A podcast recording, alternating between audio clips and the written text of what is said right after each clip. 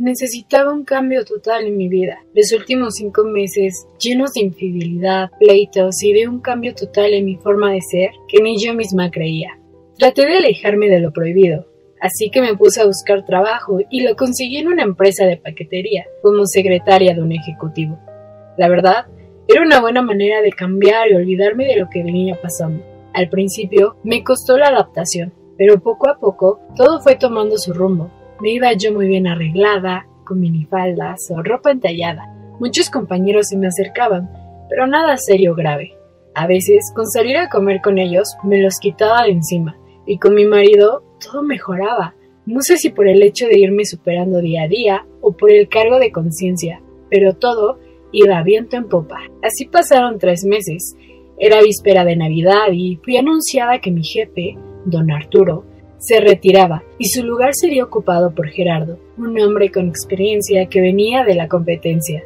El lunes que llegó Gerardo, yo estaba muy tensa, no sabía qué pasaría. Limpié mi lugar, estaba lista con mi minifalda negra, saco y tacones para recibirlo. Finalmente, él llegó. Un hombre de piel blanca, maduro, de ojos oscuros, alto y con una mirada de degenerado, que al verme me miró de arriba abajo en repetidas ocasiones. Se presentó conmigo de forma muy cortante y luego de platicar con el señor de recursos humanos, me llamó. Bien, necesito que seas eficiente. Llevas poco aquí, pero necesitaré tu experiencia para dirigir esta área. Su manera de hablar me cautivó. Seguro de sí mismo, sin bromear, directo al grano, un hombre que le estaba haciendo honor a su fama, duro, seco y trabajador. Pasó un mes más y todo iba muy bien. Me acoplé perfecto a su forma de trabajo y poco a poco comenzamos a tener una relación más de amistad. Tomábamos café por las mañanas, mientras hacíamos la planeación. A veces me pedía comer con él en un restaurante cerca de la oficina. Notaba que de pronto sus miradas se perdían en mi cadera o piernas, pero eso no me incomodaba. Había desarrollado una estima alta por él.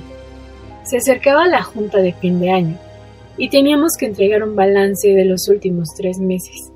Así que trabajamos como locos. Ese viernes jamás lo olvidaré. Ya eran las diez y media de la noche y estaba cansadísima. De hecho, estaba descalza. Los tacones me mataban. Continuaba archivando y capturando los datos faltantes. Fue entonces que oí su voz. ¿Puedes venir, por favor? ¿Qué pasa? Necesitamos cenar. Pide comida, por favor. Enseguida. Ah, y una cosa más. Qué hermosos pies tienes. Perdón, es que me cansé y se me olvidó que no los traía. Por mí no hay problema. Una sonrisa diferente salió de su boca. Esa jamás la había visto. Una como de conquistador, incluso un poco morosa. Solo sonreí y pedí la comida. Después de cenar y un café, me decidí a regresar para terminar. Ya eran las once y media de la noche y estaba cansadísima. Solo sonreí y pedí la comida.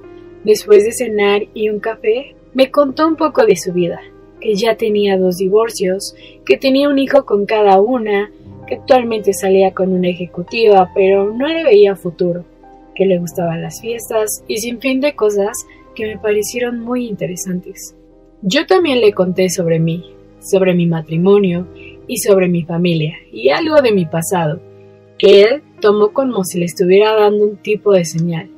¿Sabes? Te me haces una mujer muy interesante. Si no estuvieras casada, te invitaría a salir. Qué halagada me siento, pero no sé qué tan bien se vería que mi jefe me corteje. Una mujer como tú, es imposible no cortejarla. Su declaración me aceleró el corazón al mil